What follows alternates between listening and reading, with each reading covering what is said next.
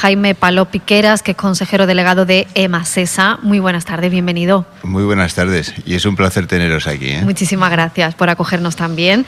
Y también, bueno, desde la Asociación Española de Operadores Públicos de Abastecimiento y Saneamiento, AEOPAS, su gerente, eh, que es una voz muy conocida para la onda local de Andalucía y EMA-RTV, Luis Baviano. Muy buenas tardes, bienvenido. Buenas tardes y muchas gracias por contar con nosotros de nuevo un lujo que estés aquí. Y también otra de, las entidades o, plataformas que conocemos también muy bien, la, Red Andaluza Nueva Cultura del Agua, uno de sus miembros, él es Daniel Faceli, es investigador doctorando en Geografía en la Universidad de Sevilla. Muy buenas tardes, bienvenido Daniel.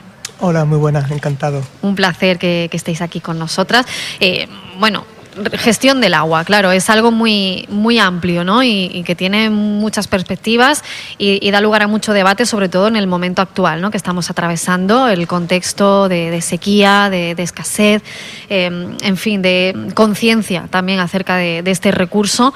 Y esta mesa redonda lleva ese subtítulo, ¿no? retos y perspectivas de futuro. Vamos a ir lanzando esa, esa pregunta. Empezamos. Jaime Palop, ¿qué retos hay por delante en esto de la gestión del agua? Pues retos muy importantes, la verdad.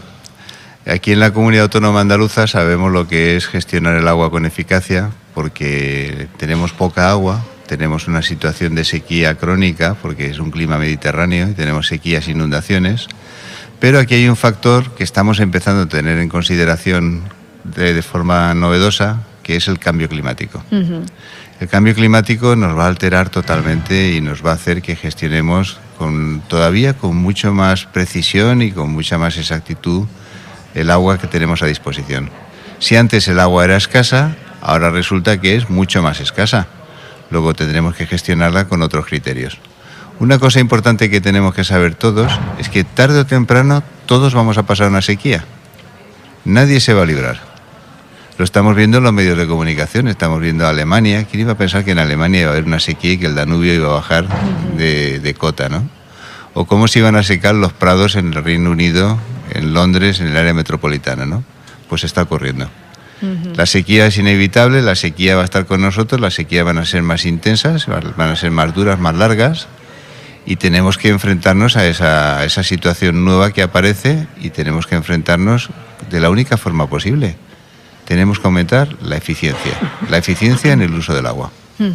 Claro, porque efectivamente no es solo que caiga menos agua, sino que encima hay más temperatura también, ¿no? Además estamos viendo cómo ese aumento de, la temperatura, sobre todo este verano que hemos pasado, no solo en España, en los países de Europa, ¿no? Como bien apuntaba Jaime, se han batido temperaturas récord, ¿no? En, Reino Unido, en Alemania, en otros países, y eso también, pues, eh, afecta, ¿no? al agua. En ese sentido, mm, Daniel, le lanzo la pregunta ahora, Daniel Faceli, eh, ¿cómo estamos abordando todo el contexto actual que tenemos climático, de disponibilidad de agua, calidad del agua, todo esto, ¿cómo lo podemos casar para tener perspectivas de futuro?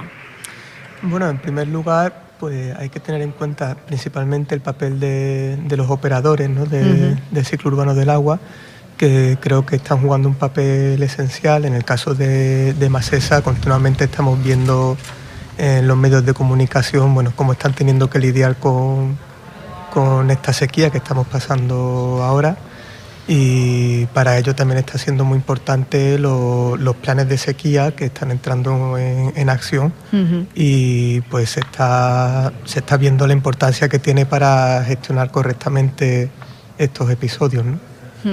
Se habla de, eficiencia, lo acaba de apuntar también Jaime Palop, eh, eficiencia en los sistemas de, abastecimiento. Eh, Luis Babiano, de eso sabe mucho, desde AEOPAS. ¿Cuáles serían esos grandes retos en ese sentido, en la eficiencia? Bueno, yo creo que me parece que el diagnóstico es compartido y adecuado. Es decir, el verdadero elefante de la habitación es el cambio climático y esto va a suponer pues mm, una ingobernanza importante ante fenómenos extremos como sequía y también inundaciones. Eh, el mapa de sequía ha variado eh, clamorosamente. No podemos decir que territorios europeos que hasta ahora asociábamos a la lluvia, eh, hoy en día eh, empiezan a vivir los fenómenos de sequía. ¿no? Eh, se hunde y se hunde por falta de agua. Y la noción que tenemos de, un país, de Países Bajos es una noción de tener agua suficiente y que precisamente su mayor conquista es la conquista de terreno frente al mar. ¿no? Pues mm. esa imagen tiene que convivir ahora con la falta de agua.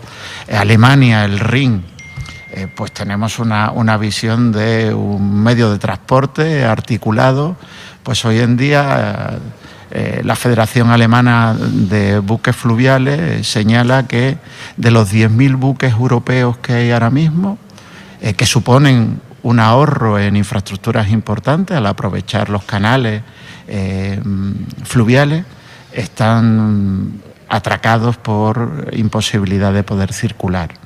Eh, si vamos a Toulouse, que es una ciudad marcada por el Pirineo, eh, veremos que el puente de los catalanes y el puente nuevo, sus pilares se pueden ver por la ausencia de agua en el Garona. Eh, es decir, estamos ante un fenómeno global que nuestros gobernantes también tienen que actuar. Desde el punto de vista de los operadores, indudablemente estamos ante una verdadera encrucijada. Necesitamos planificar, invertir y adaptarnos a un fenómeno eh, planificado, pero al mismo tiempo que tenemos que tener cierta flexibilidad. Y esa encrucijada eh, tenemos mm, una tesitura o vamos hacia una visión mercantil del agua con ajustes economicistas, es un recurso escaso y por lo tanto susceptible de convertirse en mercancía y valorable, o eh, optamos por un modelo público eficaz, eficiente, que necesita repensarse y democratizarse.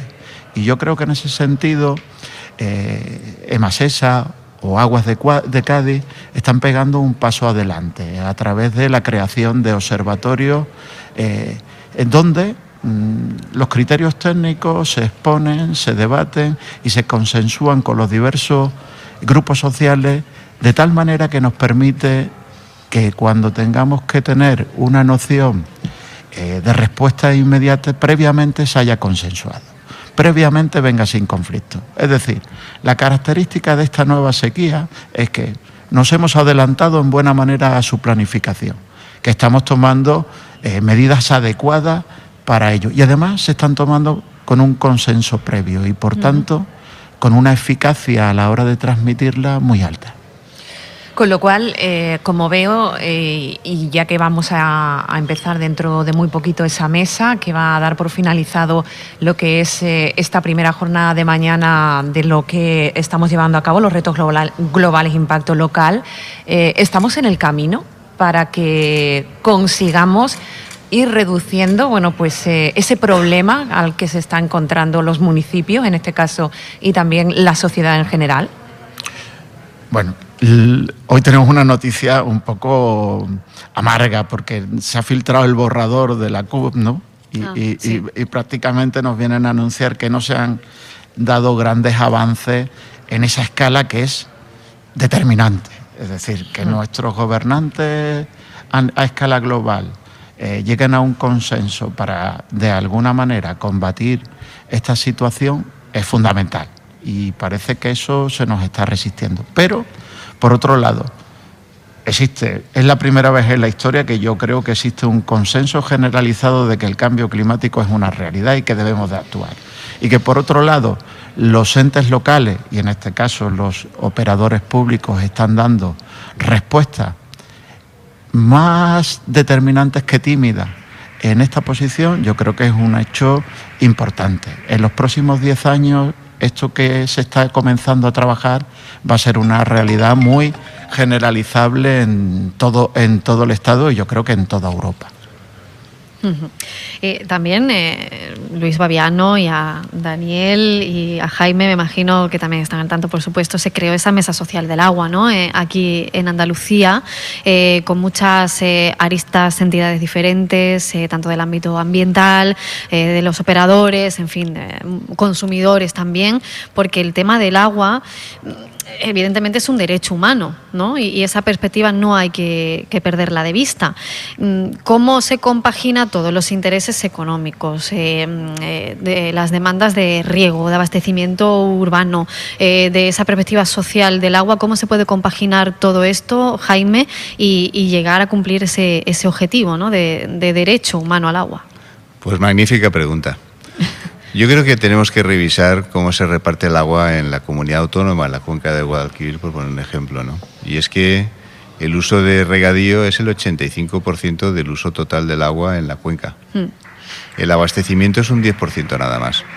Ahora mismo estamos en una situación en la que estamos en crisis todos los sectores. Está en crisis el sector eh, agrícola, está en crisis el sector de abastecimiento a poblaciones, está en crisis el uso medioambiental y este es el momento en el que una reflexión importante se debe hacer, porque resulta que si gastamos un 10% en abastecimiento a poblaciones, eso significa que con que del sistema agrario nos viniera un 1 o un 2%, seguramente no tendríamos ningún problema en los abastecimientos. ¿Y qué significa perder un 1 o un 2% en regadío? Es importante y la situación no es buena y es el momento muy malo para hacer esta reflexión, pero hay que hacerla con valentía un 1 o un 2% no va a ser nada significativo. No va, a no va a perder el regadío en la cuenca del Guadalquivir ni lo va a salvar. Sin embargo, ese pequeño porcentaje para el abastecimiento a poblaciones puede ser determinante. Y en ese tipo de cuestiones son las que hay que plantear y hay que empezar a pensar de forma seria como una solución. Porque la mayor parte de la población de la comunidad autónoma andaluza vive en poblaciones, en municipios, en ciudades, en pueblos, una parte importante del estado del bienestar viene de cómo se está en esos ámbitos eh, físicos y administrativos. Eh, la producción de Producto Interior Bruto es muy importante en las poblaciones. Eh, el paro es muy importante en las poblaciones. No se puede prescindir de las poblaciones si queremos una Andalucía sostenible, una Andalucía que es capaz de crecer económicamente y que es sostenible medioambientalmente pues eh, bueno, desde luego hay para mucho debate. Eh, ya casi que les están reclamando. Rosa Gómez ya va a empezar esta, esta mesa redonda, como decíamos, sobre la gestión del agua, retos y perspectivas de, futuro. Eh, hay mucho sobre la mesa, muchos retos. eso que acaba de lanzar también Jaime Palop, ¿no? Quizás una repensar ¿no? el modelo agrícola, ¿no? reconversión de cultivos. En muchas ocasiones también hemos escuchado que muchos agricultores están cambiando ¿no? para no depender tanto del agua, ¿no? de ese recurso. Y, bueno, pues quizá volver a otras actividades más tradicionales que no requerían de, ese recurso, de esos riegos, para poder tener una producción. Desde luego, el debate mundo agrícola, demanda de agua, abastecimiento urbano y humano, pues también ahí están en ese, en ese centro del debate. Y y de todo esto pues se va a hablar ahora en esta, en esta mesa redonda que modera nuestra compañera Rosa Gómez, directora de Moguer Radio. Rosa, un placer, que vaya muy bien. Vale, muchísimas gracias. Y gracias también a nuestros invitados, Jaime Pablo Piqueras, consejero delegado de Masesa, a Luis Babiano, gerente de AEOPAS, que es la Asociación Española de Operadores Públicos de Abastecimiento y Saneamiento, y a Daniel Faceli, investigador doctorando en Geografía en la Universidad de Sevilla, es miembro de la Red Andaluza Nueva Cultura del Agua. Muchísimas gracias a los tres por estar aquí. Muchas gracias. Gracias, un placer.